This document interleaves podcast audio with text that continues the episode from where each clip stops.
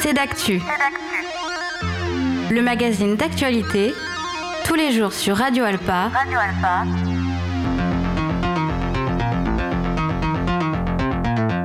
Présenté par Robin Hulin. Bonjour à tous et bonjour à toutes et bienvenue dans ce nouveau numéro de C'est d'actu. Au programme, aujourd'hui, nous parlerons de la jeune chambre économique du Mans. Sa nouvelle présidente Claire Lemeter est notre invitée pour présenter les actions et les missions de cette association mancelle. Autre sujet également, le Congrès national des solidarités. Il avait lieu au Mans les 2 et 3 février au Palais des Congrès et nous y étions pour un entretien avec Pascal Brice, président de la Fédération des acteurs de la solidarité, ainsi que le maire du Mans Stéphane Le Foll. Et puis de la culture et de la musique également. Le groupe Goldman rejoue les classiques de Jean-Jacques Goldman. Alors ils seront en concert le 27 février à Sablé et nous recevons Alain Stevez, chanteur et guitariste. Et enfin, ce mercredi 7 février, ce sont les états généraux du journalisme au Mans, avec la venue de Christophe Deloire, le directeur de Reporters sans frontières. Bertrand Coudreau, journaliste et animateur de l'émission À l'écoute des mots sur Radio Alpa et membre du club de la presse du Maine qui organise cet événement, vient nous en parler en fin d'émission. Voilà pour les principaux sujets aujourd'hui.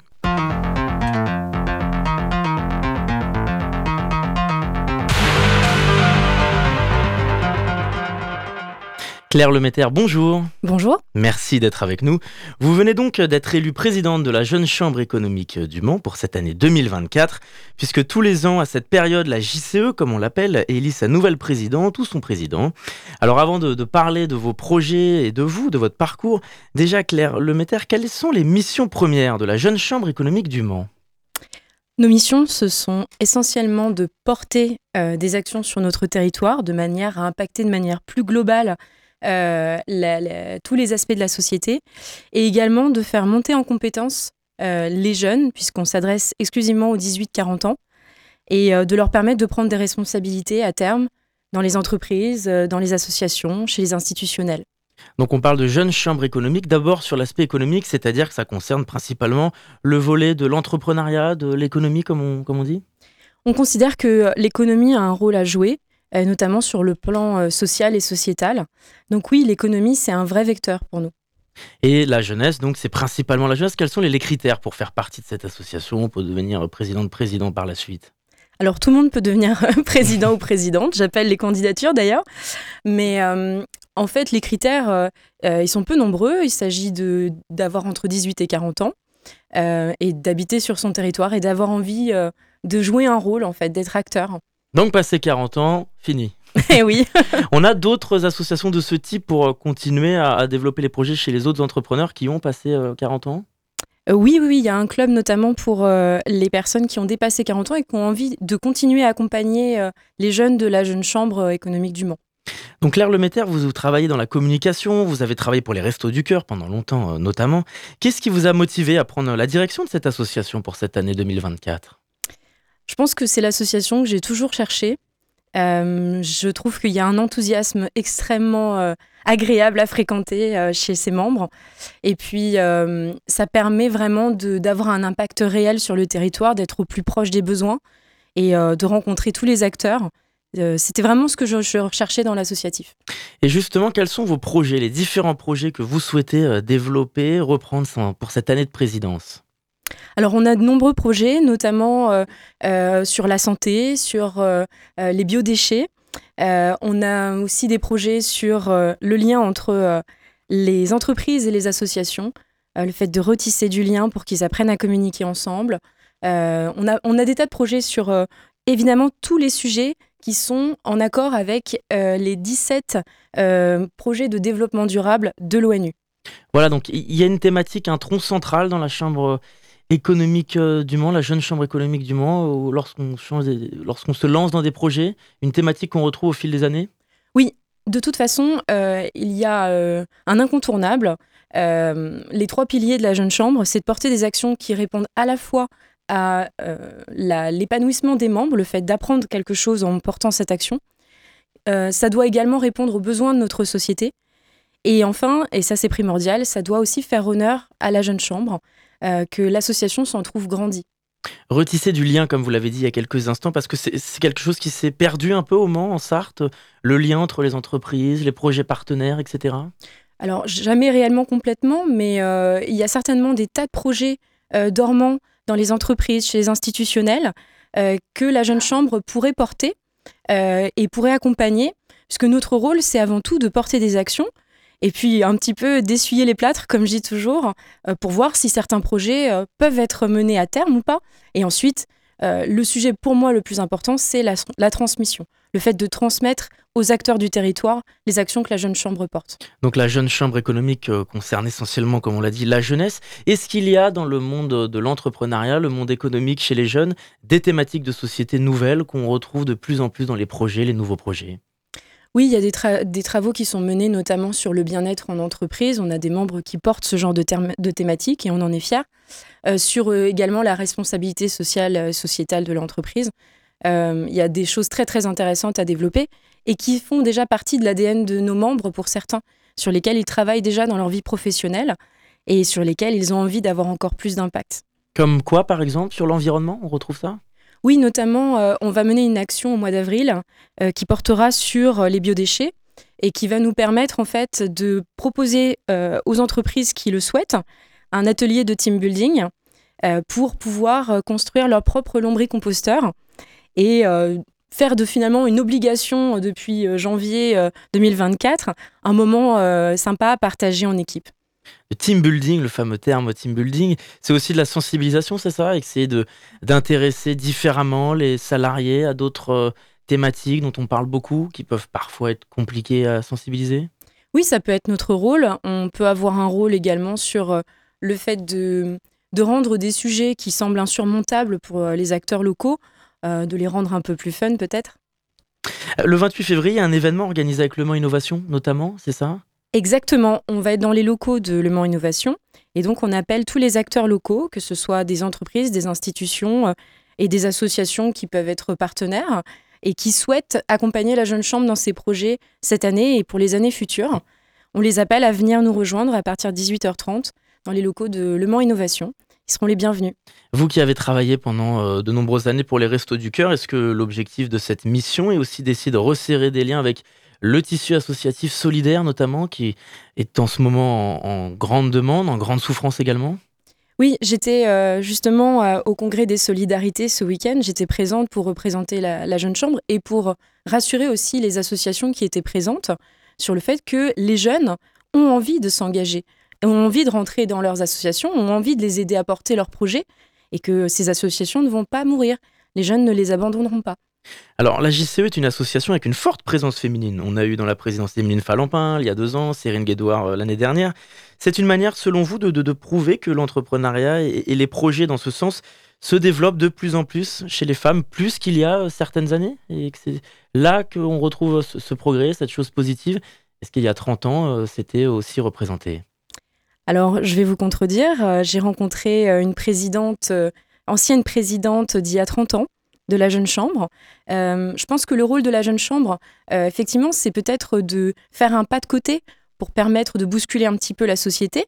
Mais en tout cas, ça a toujours été dans l'ADN de la jeune chambre de porter des hommes et des femmes sur des postes de, leaders citoyens. Est-ce que cette chambre économique, cette jeune chambre économique est affiliée aussi à une organisation nationale, voire euh, en Europe, internationale? Effectivement, la jeune chambre économique du Mans euh, elle fait partie d'un ensemble qui est la Jeune Chambre économique française, qui elle-même fait partie de la Jeune Chambre économique internationale, puisque c'est un mouvement qui est né aux États-Unis. Alors quels sont les critères si on s'intéresse à cette JCE, si on souhaite se renseigner et peut-être même vous rejoindre et se lancer dans vos projets? Alors déjà je vous invite, euh, je vous en remercie déjà, et puis euh, je vous invite à venir faire un petit tour sur notre site internet, sur notre page LinkedIn, de manière à prendre des renseignements et puis à nous rejoindre pendant les prochaines soirées qui vont euh, avoir lieu, qui vont être justement euh, l'occasion euh, d'accueillir peut-être de nouveaux membres et de nouveaux partenaires. Les informations pratiques, on peut les redonner Il y a un site internet, des réseaux sociaux? Exactement, oui. un site LinkedIn et un site internet. Et on tape JCE, Jeune Chambre économique du Mans. Oui, exactement. Est-ce que vous êtes aussi amené à travailler en lien avec d'autres JCE sur des départements voisins, sur la Sarthe? Il y en a d'autres hein, notamment oui, il y a hum, énormément de, jeunes chambres euh, économiques euh, sur les Pays de Loire. C'est euh, le plus gros territoire en termes de jeunes chambres. ça en dit long, je trouve, sur d'ailleurs la vitalité de l'engagement bénévole sur notre, sur notre région. Eh bien, merci Claire Lemeter d'avoir répondu à notre invitation. C'est moi qui vous remercie. Et à bientôt sur notre antenne. Donc, comme on l'a dit, pour tout savoir sur la jeune chambre économique du Mans, on peut se rendre sur son site internet et sur les réseaux sociaux. Nous, on va se retrouver dans quelques instants pour la suite de notre émission. On parlera du Congrès des Solidarités notamment. En attendant, on écoute Astronova et Fox Fantasma. À tout de suite. «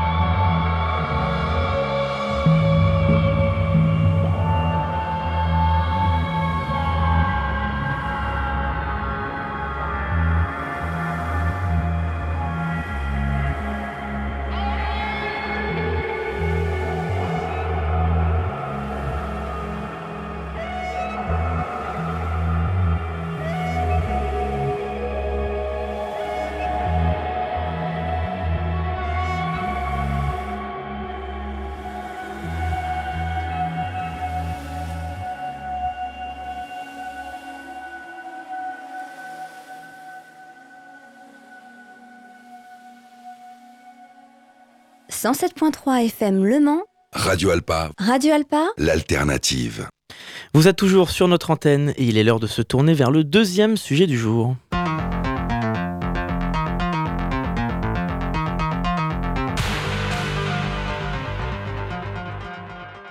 Les 2 et 3 février, le Congrès national des solidarités était organisé au Palais des Congrès au Mans. Pascal Brice, président de la Fédération des acteurs de la solidarité, était présent avec le maire Stéphane Le Foll et ils ont répondu aux questions de Radio Alpa.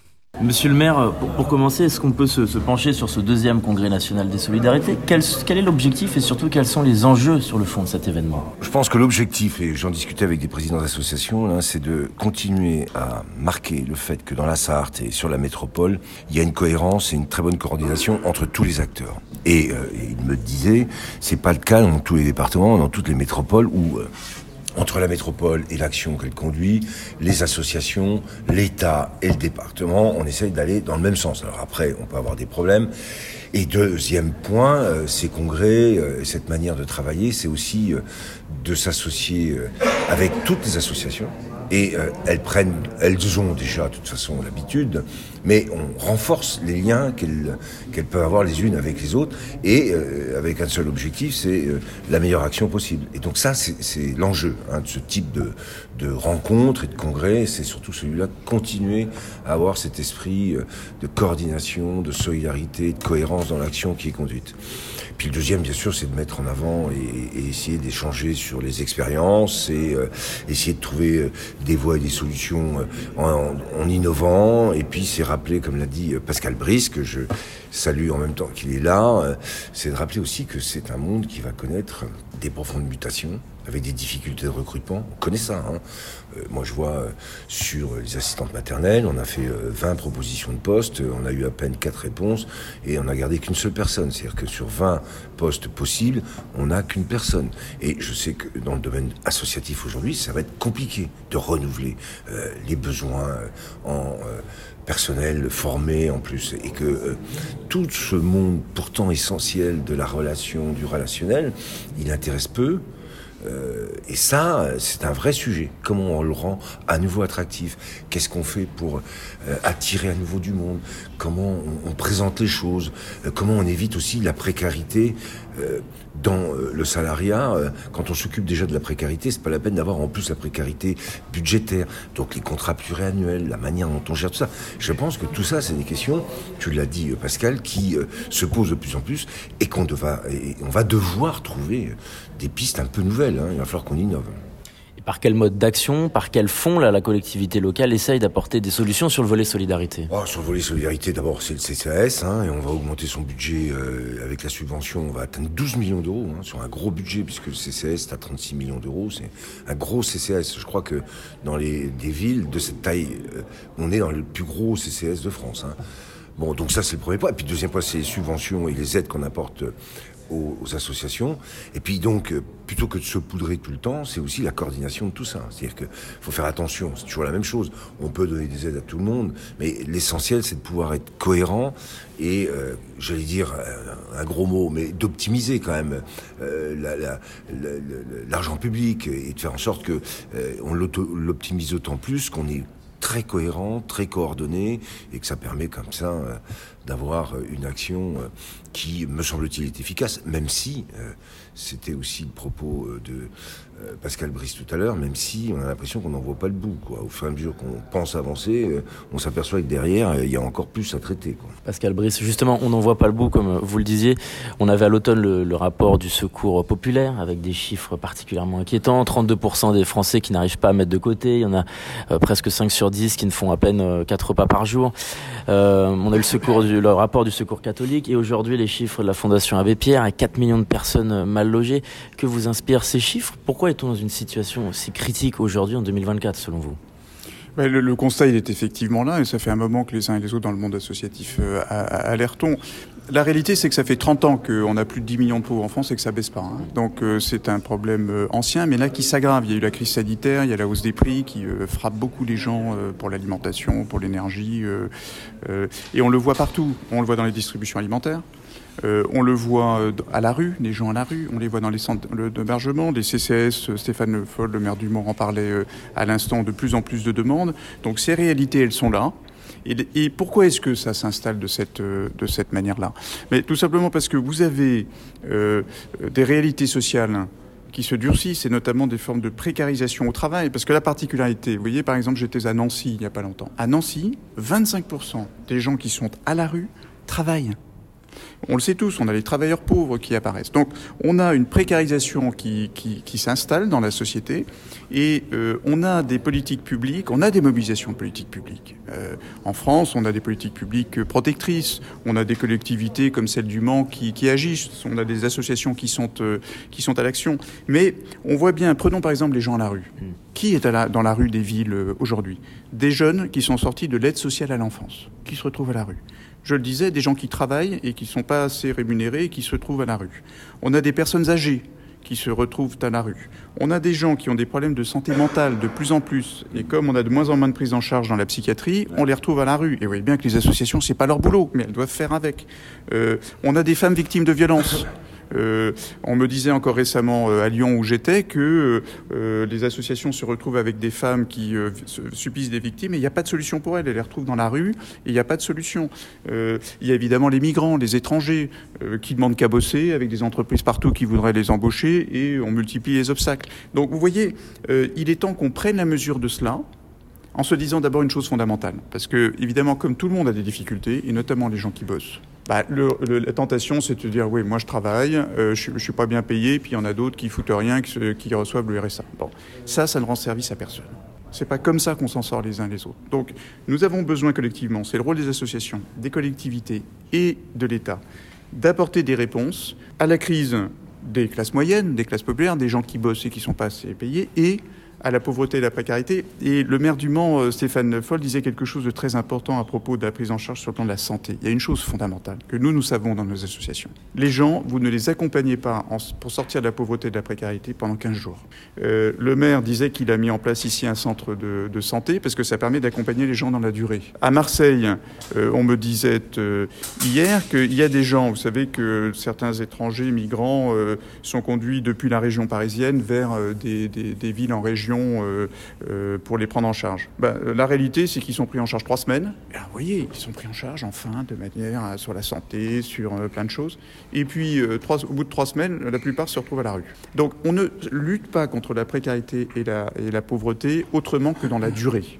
Et donc c'est cela que nous, dont nous avons besoin aujourd'hui. Sur cet exemple que vous avez donné des personnes qui sont RSA, etc., c'est la, la, pauvreté crée un sentiment de, déclassement tout simplement et finalement presque de, discrimination et de responsabilité. Les pauvres sont les, le résultat des mots à MAUX de, de la société Il faut, je crois, faire le constat lucide que euh, cette tentation existe. Euh, c'est-à-dire qu'encore une fois, vous avez raison, quand on travaille, euh, qu'on bosse beaucoup euh, et qu'on n'y arrive pas, comme c'est le cas de plus en plus de gens dans ce pays, on ne comprend pas que des hommes et des femmes se retrouvent à avoir une allocation sans travailler.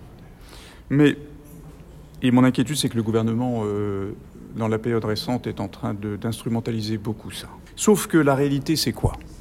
La réalité, c'est que ces hommes et ces femmes qui travaillent et qui n'y arrivent pas dans les classes moyennes ou dans les classes populaires, la question, c'est pas les 500 euros qui sont donnés à quelqu'un à côté. La question, c'est qu'ils ne sont pas assez rémunérés au travail. Euh, que euh, les hommes et les femmes qui sont au RSA, nous, nous les connaissons dans les associations que nous les accompagnons. Évidemment qu'il y a quelques fraudeurs, évidemment qu'il y a quelques paresseux, mais l'immense majorité, c'est quoi? Ce sont des jeunes femmes qui euh, sont avec un enfant et il n'y a pas de mode de garde pour l'enfant, donc ne peuvent pas aller travailler. Ce sont des femmes un peu plus âgées qui vivent en milieu rural, qui pourraient aller bosser, sauf qu'il faut s'occuper des parents qui sont, qui sont malades et, très vieux, et euh, il n'y a pas l'argent pour payer le carburant pour aller en ville. Ce sont des gens qui sont cassés par la vie parce qu'il y a eu des ruptures très dures, il y a des problèmes d'addiction. Donc, ce dont nous avons besoin, c'est des moyens dans les associations pour accompagner toutes ces personnes dans la diversité de leur situation vers le travail. C'est ce qu'on appelle l'engagement réciproque. Mais ce n'est pas en décrétant de manière dogmatique que tout le monde doit aller au boulot demain, ce qui est irréaliste, qui n'a pas de sens, et en décrétant qu'il serait responsable de la crise des classes moyennes, qu'on va avancer. Sur les mots du Premier ministre dans son discours de politique générale, vous avez le sentiment aujourd'hui que l'État, que le gouvernement prend suffisamment en compte cette thématique de la lutte contre la précarité Ou à l'inverse, il y a clairement des éléments qui vous inquiètent? Non, je suis très inquiet. Je suis très inquiet. J'espère que le gouvernement euh, va rapidement euh, euh, se reprendre parce que là, on est, c'est une erreur d'appréhender les choses de cette manière-là. C'est-à-dire que quand vous regardez, soit la situation des pauvres et des précaires est oubliée. On n'en parle pas. On fait comme si ça n'existait pas. Il y a plus de 10 millions de personnes, de plus en plus de gens sont dans cette situation-là. Bon. Donc ça, ça me paraît quand même compliqué. Ou alors, on n'en parle que justement pour dire ce sont eux qui sont responsables de la crise des classes moyennes. Ça, c'est une erreur à tout point de vue. C'est une erreur du point de vue de la dignité des personnes, c'est une erreur du point de vue de ce qui fait de la cohésion du pays, c'est une erreur aussi du point de vue de ce qui fait l'ordre dans nos rues. Parce que qu'est-ce qu'il y a de plus grand désordre que de laisser des gens à la rue? Que de laisser des gens avoir des addictions et de ne pas les prendre en charge, euh, que d'empêcher des étrangers, des migrants d'aller travailler dans nos entreprises qui ont des besoins. Ça, c'est du désordre. Et donc, euh, euh, oui, il y a une forme d'inquiétude sur le logement social quand on entend que maintenant l'objectif de 25% de logements sociaux dans les, communes françaises ne serait plus un objectif. C'est dramatique, alors qu'il faut des, années aujourd'hui dans la plupart des villes françaises pour avoir un logement social et qu'on n'a jamais aussi peu construit de logements sociaux dans le pays. Donc oui, je ne vous cache pas que je suis réellement inquiet. Oui. Et finalement, sur ces logements sociaux, ces 25% de logements sociaux, ces chiffres qu'on revoit à la baisse, etc., ça reflète selon vous le, sentiment que l'État, le gouvernement, donne aussi moins de moyens aux collectivités depuis plusieurs années sur ce volet solidarité? On en parlait avec le président du département hier encore. Oui, et je, crois que ça reflète hélas quelque chose de, de beaucoup plus profond et de beaucoup plus dramatique. Qui est que dans ce moment de la société française, mais dans tous les pays européens, vous avez ça aussi aux États-Unis, etc., où les gens sont dans la difficulté, Beaucoup de gens sont dans les difficultés, des gens qui bossent et qui n'y arrivent pas. Euh, euh, mais il y a aussi tous ceux qui vont bien. Parce qu'il y a des gens dans ce pays qui vont bien. Dans les classes moyennes, il y en a une partie qui est précarisée, mais il y en a une partie qui va bien. dans les, chez les gens aisés. Eh qui vont très bien même. Qui vont, certains vont même très bien. Eh bien, il y a une tentation chez ces gens-là euh, de rester entre eux, de ne pas vouloir voir ce qui se passe euh, chez, euh, dans l'essentiel des classes moyennes, les classes populaires et les exclus. Et, et, donc, du coup, par exemple, de rester dans des villes où surtout on n'a pas de logements sociaux.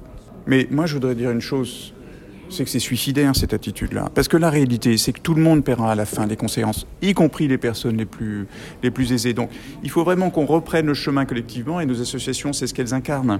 Que au fond, on a tous nos situations, tous nos difficultés, tous nos espoirs dans des situations différentes et que nous devons être en capacité à répondre dans la justice et dans l'ordre euh, à ces enjeux de solidarité. Et pour finir, euh, Pascal Brice, est-ce qu'il y a de l'espoir aussi, justement, à l'échelle locale, euh, tout simplement? Mais bien sûr, l'antidote, il est là. Il est au Mans, il est à Lyon, à Marseille, à Nantes.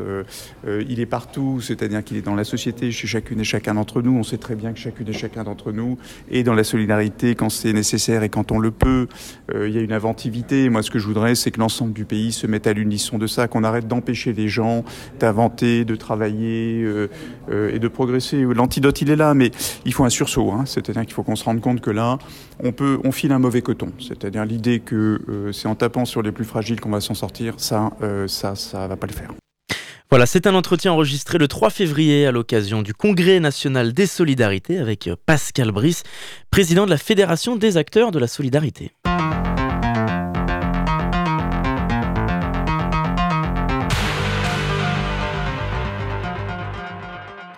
On avance dans cette émission et il est l'heure de se tourner vers le troisième sujet du jour. On va parler de musique et de Jean-Jacques Goldman. Bonjour Alain Stevez. Bonjour. Merci d'être avec nous. Vous êtes euh, chanteur et guitariste pour le groupe Goldman qui se produit sur scène le 17 février avec le théâtre de l'Entracte à la scène Joël de Teul. Alors Goldman, c'est l'histoire de six gars, comme vous dites, qui adorent la musique de Jean-Jacques Goldman. Et donc vous replongez euh, sur scène le public dans l'univers de ce chanteur iconique. Déjà Alain Stevez, est-ce que vous pouvez nous présenter ce groupe Goldman? Oui, alors c'est six potes qui, jouent la musique de Jean-Jacques euh, depuis déjà 14 ans. Et euh, voilà, une, une, idée, euh, une idée d'un ami qui me dit tu devrais chanter du Jean-Jacques et qui a eu une très très bonne idée parce que voilà où on en est maintenant. Donc euh, c'est ça l'histoire des Goldman. C'était un, projet qui n'était pas forcément calculé et qui finalement a le succès qu'on lui connaît aujourd'hui. Quelle est la jeunesse de ce projet Si comme vous dites c'était un, projet qui n'était pas forcément prévu de cette manière-là au début? Oui, bah c'est ça. C'est mon pote qui me dit tu devrais chanter du Goldman. Et là je le regarde, je lui dis mais c'est pas une mauvaise idée, mais moi je pensais qu'il y avait du monde sur la touche, un peu comme les Johnny, comme les Clo-Clo. Euh, c'est tellement une star, Jean-Jacques. Je me suis dit, bon, bah, on va se noyer peut-être dans d'autres projets. Euh. Mais non, on doit être euh, quoi, cinq en France à chanter Goldman, cinq groupes. voilà, donc je me dis, bah, c'est peut-être jouable, il y a peut-être une place à prendre. Et puis voilà, ça s'est fait comme ça. Oui, c'est intéressant ça. Comment est-ce qu'on l'explique Est-ce qu'il y a une explication à ça Qu'il y ait peu d'artistes qui, qui continuent de jouer euh, l'héritage de Jean-Jacques Goldman, à la différence, comme vous l'avez dit, de, de Clo-Clo, même de Johnny Hallyday? Ouais, c'est étonnant. Autant il y a beaucoup de gens qui rendent hommage à Johnny, autant Jean-Jacques. Mais je pense que, bah, remarquez vocalement, même Johnny, c'est très compliqué. Euh, alors, je sais pas pourquoi. C'est vraiment, c'est vrai qu'on peut le constater, en effet. Et, alors qu'il est, est, très populaire, ses chansons sont juste magnifiques.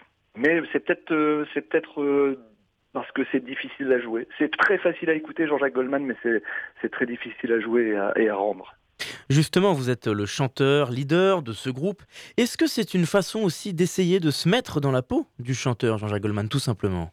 Bah, Oui, on est là, nous, on, est là pour, euh, pour que les gens euh, croient euh, être à un concert de, Jean-Jacques. C'est-à-dire qu'on va, essayer de donner toute notre énergie pour qu'il y ait un peu cette énergie que lui avait dans ses concerts. Les musiciens sont des électrons libres. Euh, J'essaie de coller au mieux à la voix de Jean-Jacques. Euh, J'essaie de donner toute mon énergie aussi pour pouvoir faire deux heures de show non-stop. donc il faut que les gens vraiment ressortent en se disant tiens on a eu vraiment l'impression d'avoir revécu les années les années concerts de Jean-Jacques Goldman on, on donne tout ce qu'on a en fait, voilà, pour, pour essayer d'arriver à ça.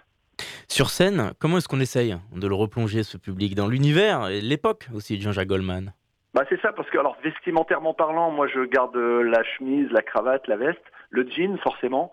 Euh, puis les copains, bah, on a euh, John le saxophoniste qui, qui, qui, fait un petit peu penser à Prof Papin, le, le premier saxophoniste de, de, Goldman, avec des, avec des couleurs assez flashy, etc. Euh, bon, voilà. Après, on est les deux personnages euh, proches des personnages originaux, mais derrière ça, il y a aussi l'énergie. C'est-à-dire que euh, on a un guitariste qui va jumper, qui va sauter de partout, qui va aller dans le public. Euh, voilà. Un, claviériste complètement déjanté. Tout, ça, ça fait qu'il y a une espèce de, fête sur scène et les gens s'y retrouvent. Vous essayez de regarder ces lives, d'observer ces lives pour retracer au mieux cette histoire et se replonger dans cet univers? Ben, c'est pas que j'essaye, c'est que je l'ai fait. Mmh.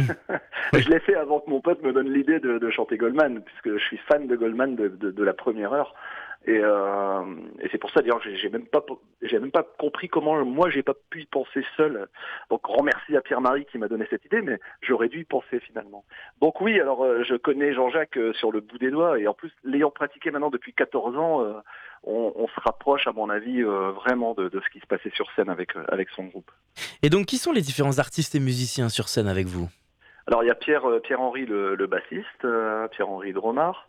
Et à John Brenner, le saxophoniste, Jérémy est, qui n'est autre que mon fils à la batterie, voilà, Laurent Top au clavier et, et Manu Simois à la guitare. Alors, cherchez pas, c'est pas des gens qui ont tourné avec euh, des vedettes ou des musiciens inconnus en France.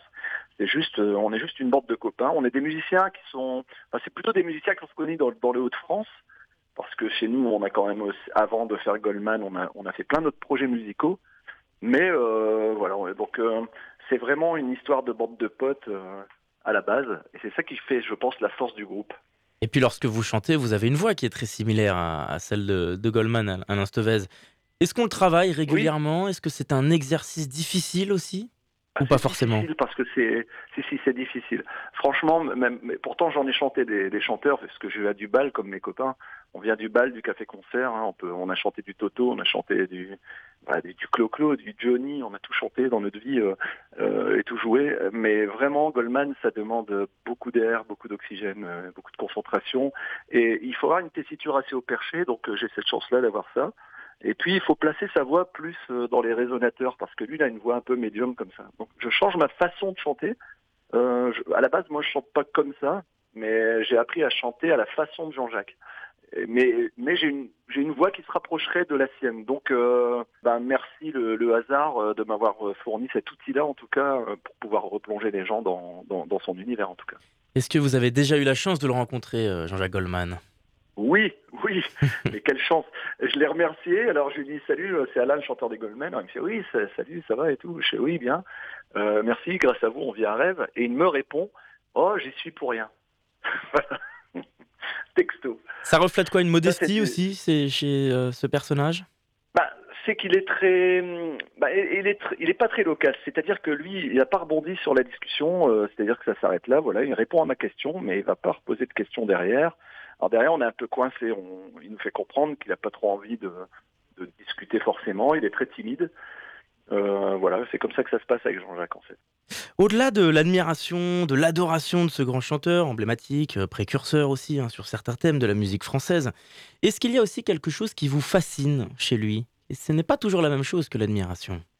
Oui, alors moi, ce qui me fascine, c'est son côté. Euh, son côté Monsieur Tout le Monde. C'est-à-dire que quand, quand je l'ai croisé, je l'ai pas reconnu parce que parce qu'il avait des fringues délavées, parce qu'il il avait des vieilles choses, euh, une casquette sur la tête, un sac à dos. Il venait en métro, c'était à la SACEM pourtant à Paris. Il, il sortait du métro.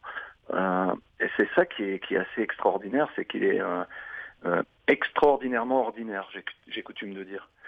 Et c'est, il pourrait vivre comme un comme un nabab, mais même pas même pas en rêve. Ce, ce gars, il est euh, il est simple, mais comme personne. Céline Dion dit de lui que le, elle elle comprend pas. Elle elle dit moi j'ai euh, elle dit moi j'ai 2000 paires de chaussures euh, et lui il roule en- dans une vieille Clio euh, d'occasion. C'est incroyable et ça c'est vraiment épatant quoi. C'est un gars qui bah, il a écrit les choses et dans ce texte-là de cette chanson euh, tout est dit. En fait, je pense que il veut vivre simplement le plus sobrement possible et c'est ce qu'il arrive à faire et c'est ce qu'il fait, je pense. Alors sans en dire trop pour les gens qui nous écoutent, mais quelle est la setlist que vous essayez de mettre en avant lors de vos concerts Ouais, alors là, cette liste, c'est simple. Il y a des incompressibles. Les Je te donne, envole-moi encore un matin, il suffira d'un signe, elle a fait un bébé toute seule, euh, etc. Et puis, il y a quelques titres quand même de- des phases B qui ne sont pas finalement, puisque les gens les chantent aussi. Parce qu'on a un public qui vient nous écouter et qui connaît, euh, qui, a, qui a vraiment usé les albums de Jean-Jacques, que ce soit les cassettes, les vinyles à l'époque. Comme on n'avait pas le choix de, de, de, de la chanson, on laissait tourner les albums. Et ce qui fait qu'on se rend compte que les gens connaissent même les phases B, même les, les, les chansons les plus improbables, euh, ils les connaissent. Donc euh, finalement, donc il y a les 80% de tubes, parce qu'avec lui il y a plus d'une heure et demie de tubes, ça c'est sûr. Et puis des 20 petits pourcents de, de moins tubes, mais qui sont quand même finalement euh, dans le cœur des, des fans. Est-ce qu'il y a de la nostalgie aussi de ne plus voir ce chanteur euh, si discret depuis euh, plus de 20 ans Sa dernière tournée date euh, de 2002 maintenant? Oui, il y a de la nostalgie parce que nous, on le voit dans le regard des gens. On voit que les gens nous disent à la fin, on va toujours discuter avec le public dans, le hall.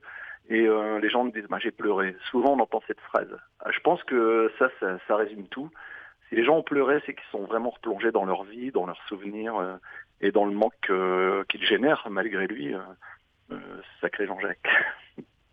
On parle euh, beaucoup de la scène, mais est-ce qu'il y a aussi des projets studio pour euh, Goldman? Alors, le- les projets studio, c'est vraiment dans les fonds des tiroirs, mais ça commence à faire surface, peut-être euh, peut-être des compos, peut-être certainement en tout cas la, mise en disque du, DVD. Parce que les gens réclament aussi parfois des CD ou, des, des MP3, donc ça, on va certainement extraire le, son du DVD pour en faire un disque, parce qu'on a sorti un DVD live de la tournée actuelle. Mais ça, ça s'arrête là, ça s'arrête là, voilà.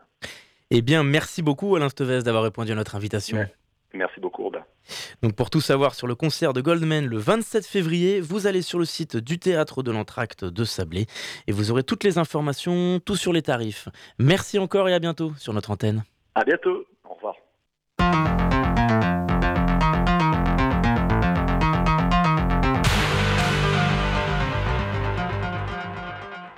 Bonjour Bertrand Coudreau. Bonjour. Merci d'être avec nous. Vous êtes journaliste, animateur de l'émission à l'écoute des mots sur Radio Alpa notamment. Vous êtes également membre du club de la presse du Maine. Alors vous avez été journaliste euh, au Maine Libre, mais pas seulement parce que vous avez fait euh, d'autres choses à côté.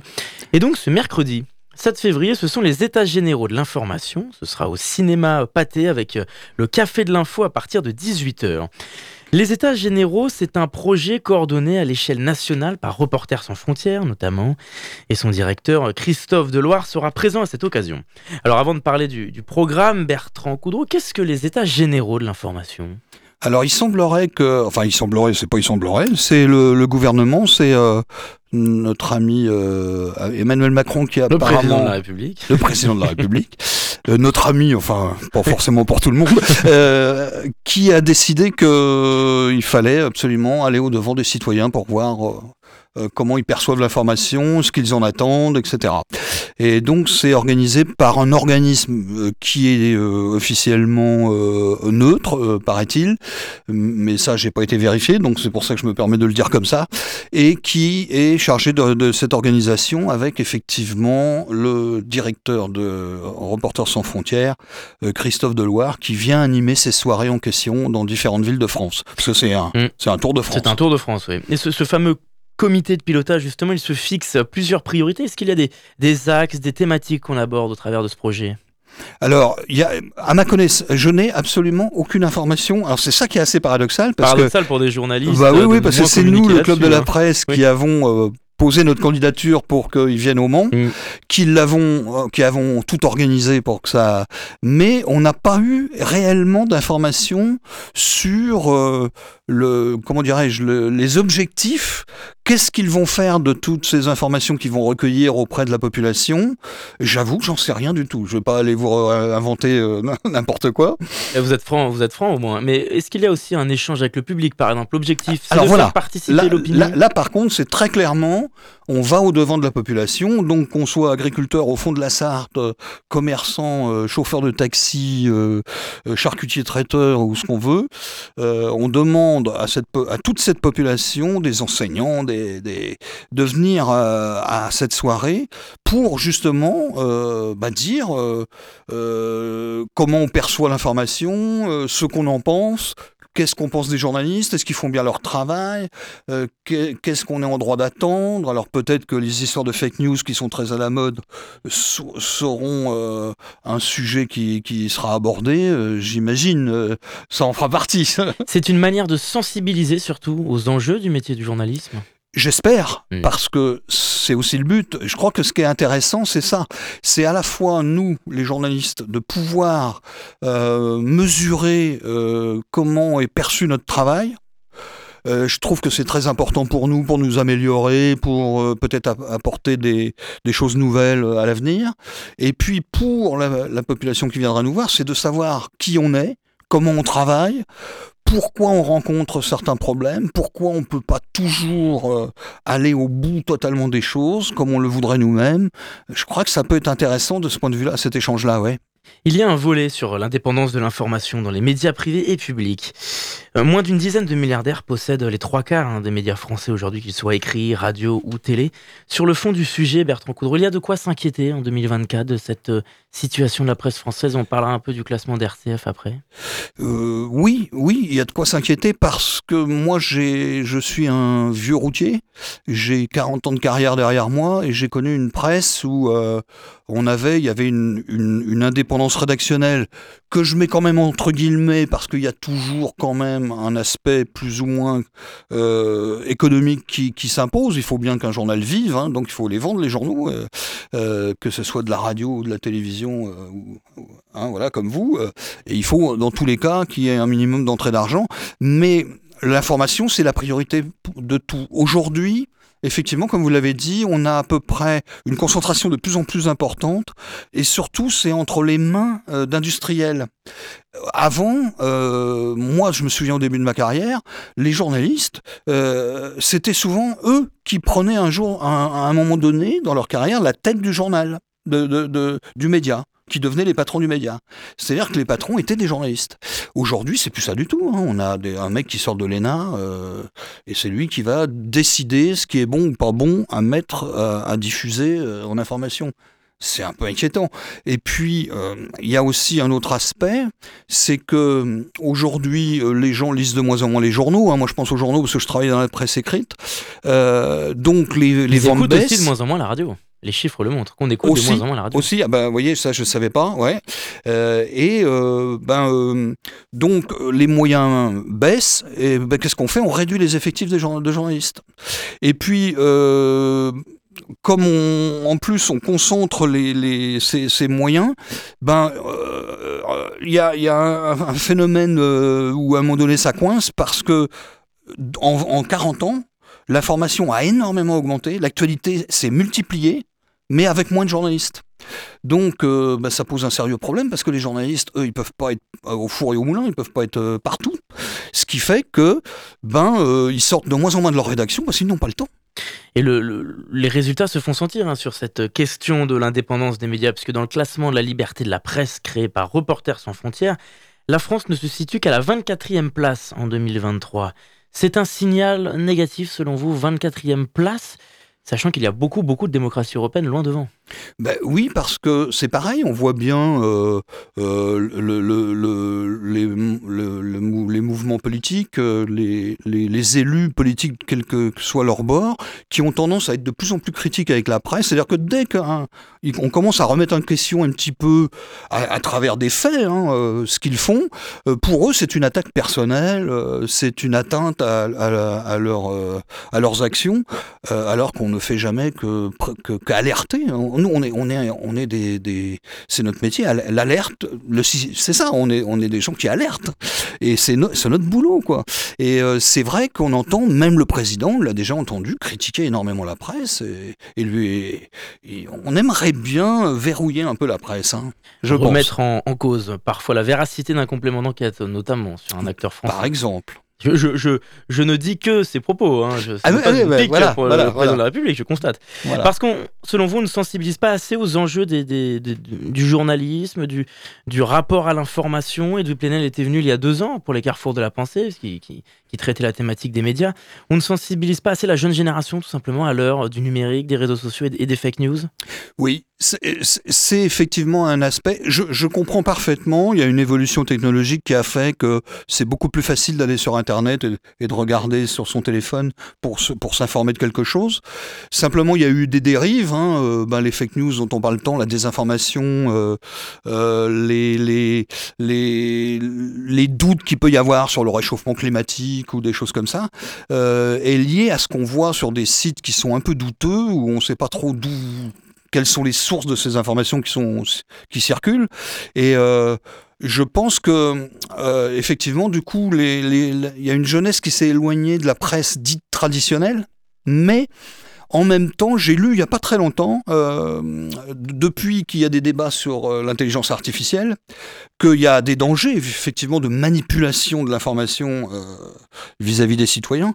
Mais en même temps, les, des, sociologues qui sont en train d'étudier ça ont, constaté que, en même temps, les jeunes aujourd'hui sont de plus en plus méfiants vis-à-vis d'Internet.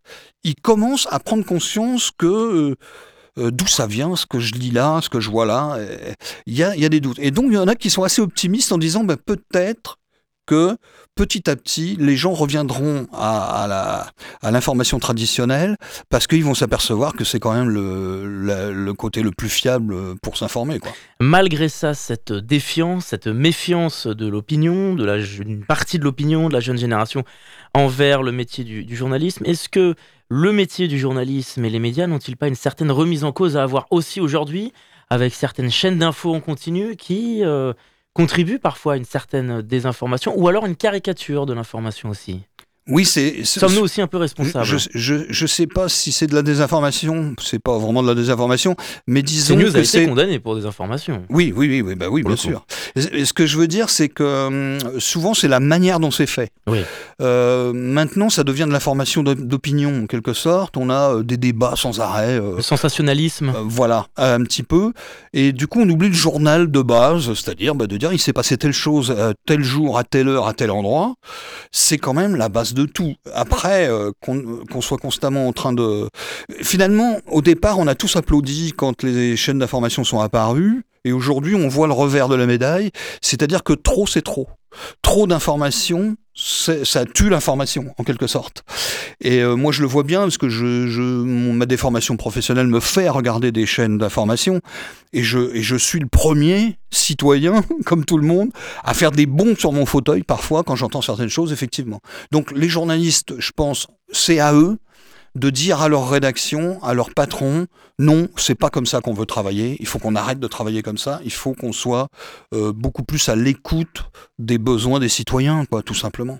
Alors ce mercredi 7 février, comment ça se passe si on veut venir assister à ces états généraux, ces assises du journalisme?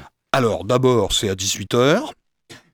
Donc, euh, euh, les gens se présentent au, pâté comme s'ils allaient au cinéma. Voilà. Euh, il y a une salle qui est, je crois, en, dessous, pas en sous-sol, mais enfin à l'étage inférieur. Mhm. Et donc là, pendant, ça va durer deux heures jusqu'à à peu près 21 heures où là, comme vous l'aviez dit tout à l'heure, il y aura des échanges euh, entre le public et les acteurs euh, qui seront en phase 2. Euh, j'espère que ce sera très riche et qu'on en tirera des leçons intéressantes. Et puis à la fin, il y a la petite récompense. Évidemment. Ça se termine par un buffet. Donc, euh, rien que pour ça, faut, il faut venir. Mais c'est le bon côté du journalisme. Ben voilà, exactement. Avant de refermer cet entretien, Bertrand Coulot, peut-être un petit mot sur euh, votre émission à l'écoute des mots sur notre antenne, si on peut la représenter. Ah bon, on va le rappeler, oui. Voilà. Alors, euh, de portrait. Oui, oui, oui. Alors, euh, d'abord, si je fais ça, c'est parce que je suis journaliste et que la radio, ben, ça, m'intéresse aussi. Et puis, parce que je suis un passionné de livres depuis que je, je sais lire. Et puis, parce qu'on a ici, dans la Énormément de gens qui écrivent des livres, qui sont pas très connus, qui souvent sont en auto-édition. Et donc, j'ai voulu faire une émission pour eux, pour faire connaître leurs livres, ce qu'ils font, et puis souvent euh, pour faire connaissance avec des personnages intéressants.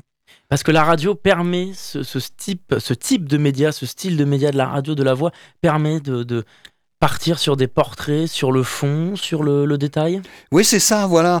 Euh, Ce qui, est, intéressant avec des radios comme Radio Alpa euh, ou des radios associatives comme il y en a pas mal dans la Sarthe, c'est qu'on est là, on y est pour le coup, au proche des gens. Tout ce dont on a parlé pendant 10 minutes. On est très proche des gens et euh, c'est une occasion effectivement de, de, découvrir des personnages. Et moi, c'est comme ça que je bâtis mon émission, c'est qu'au départ, il y a d'abord une espèce de biographie. La personne euh, dit qui elle est, d'où elle vient, quel métier elle faisait avant d'écrire, euh, ou voilà. Et puis après, on parle des livres, toute l'évolution de la carrière littéraire, et puis les projets. Donc à chaque fois, c'est bâti un petit peu comme ça, et c'est assez sympa. Parce que c'est plus un dialogue qu'une interview. Est-ce qu'on peut redonner l'horaire et, et le jour de diffusion de cette Alors émission c'est euh, tout euh, un samedi sur deux à 13h02 Deux, juste après le flash info. Ouais, voilà, 02. Voilà, merci de m'aider. Euh, et donc la prochaine, c'est le 17 février. Et on, on vous retrouve évidemment en podcast sur radioalpa.com et Ah sur oui. toutes les plateformes d'écoute. Absolument, ils peuvent voir plein d'anciennes Voilà. émissions, euh, écouter, pardon, plein d'anciennes émissions. euh, Merci beaucoup. Bertrand Coudreau, Ah d'avoir bah, c'est moi qui vous remercie. invitation. Et puis à, à très bientôt sur notre Et antenne. puis à demain soir, euh, à ceux qui nous écoutent, Absolument. qui viennent nous voir. à 18h.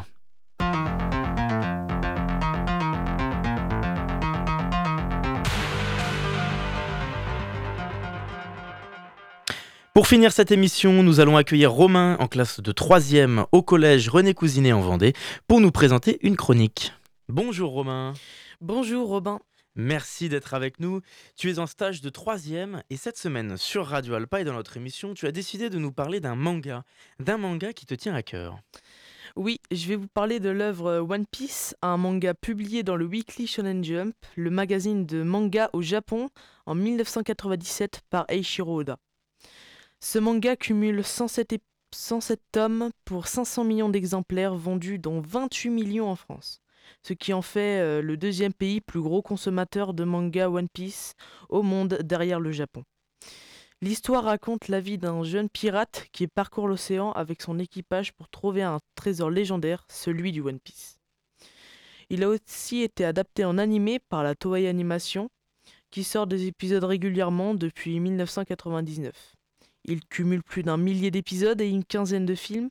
L'œuvre se divise en 20 saisons, dont les génériques de l'animé sont iconiques et cumulent des millions de vues sur YouTube. Maintenant, après avoir parlé de chiffres, parlons des personnages principaux. Déjà le capitaine, Luffy, un garçon élastique au chapeau de paille. Son second, Zoro, un épéiste aguerri. La navigatrice Nami, qui contrôle la météo. Et euh, le tireur d'élite Usopp, spécialisé en pistolet, ainsi que le cuisinier Sanji, un cuisinier professionnel, euh, le meilleur cuisinier du manga. Fini le dessin, passons au réel. Depuis août 2023, Matt Owens et Steven Maeda proposent une série produite qui raconte l'histoire de One Piece avec de vrais acteurs, appelée One Piece Live Action.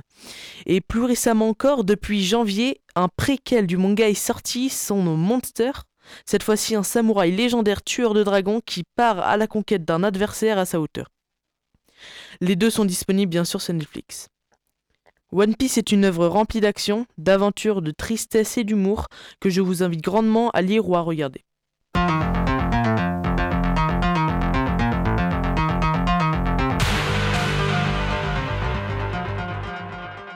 C'est la fin de cette émission. Merci de nous avoir écoutés. C'est euh, une émission que vous pouvez réécouter en podcast sur radioalpa.com et sur toutes les plateformes d'écoute. Dans quelques instants, c'est une rediffusion de l'Amphi avec Charlie Pless. Et en attendant, je vous dis à très vite sur notre antenne.